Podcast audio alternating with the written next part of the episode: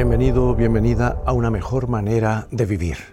Hoy meditaremos o hablaremos brevemente acerca del poder del amor. Para eso leo aquel que estuvo más cerca de Jesús y que escribió más acerca del amor de Dios porque estuvo cerca de Dios, el apóstol San Juan, en Juan 1.14. Nos dice así. Aquel que es la palabra se hizo hombre y vivió entre nosotros, y hemos visto su gloria, la gloria que recibió del Padre por ser su Hijo único, abundante en amor y verdad.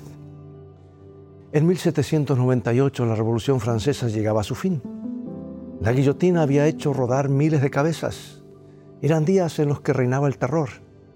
Y en ese mismo año otro tipo de revolucionario vivía junto al lago Lucerna en Suiza, Juan Pestalozzi, un educador con profundo amor por los niños, tomaba a su cargo a 80 huérfanos de una aldea suiza destruida por las tropas francesas. La tarea representaba un desafío. Los niños estaban llenos de piojos y de llagas, desnutridos y enfermos. Algunos eran casi delincuentes, mentirosos y sin afecto. Lo humanamente razonable hubiera sido someter a este grupo tan heterogéneo a una disciplina férrea e inmisericordia. Pero Pestalozzi tenía otra idea. Había descubierto que el principio esencial de la educación es el amor y procedió a su aplicación. Estaba convencido, dijo, que mi afecto cambiaría la condición de mis niños tan rápidamente como el sol primaveral despierta a una nueva vida a la tierra que el invierno entumeció. Y ni me engañaba, antes de que el sol derritiera la nieve de la mañana, mis niños eran apenas reconocibles. ¿Quiénes fueron los verdaderos revolucionarios de la Francia de fines del siglo XVIII? ¿Quiénes gritaban libertad, igualdad y fraternidad? ¿O el apacible maestro de los Alpes que muy silenciosamente infundía amor a los pequeños?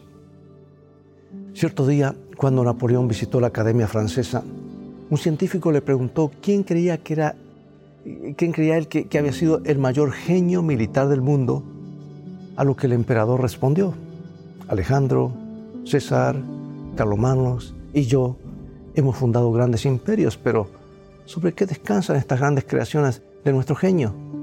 Sobre la fuerza. Solo Jesús estableció un imperio sobre el amor y hasta hoy millones morirían por él. La Navidad habla de un Dios que vino al mundo a realizar la mayor revolución en el corazón del hombre mediante el poder del amor. En estos días recordamos que Dios hizo hombre para darnos una muestra de quién es Él en realidad.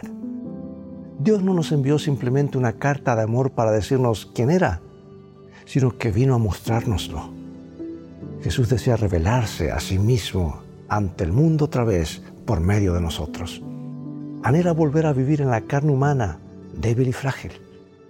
Quiere demostrarle a un mundo endurecido la gloria de su gracia a través de sus seguidores. Con ellos quiere realizar la verdadera revolución del amor. ¿Le permitirás ser el revolucionario que cambie tu vida y te haga un instrumento útil en sus manos? Espero que sí. Dios te bendiga y recuerda, en el viaje de la vida, las cosas van a terminar bien si tienes a la Biblia como tu GPS y a Jesús como tu guía, porque esa es una mejor manera de vivir.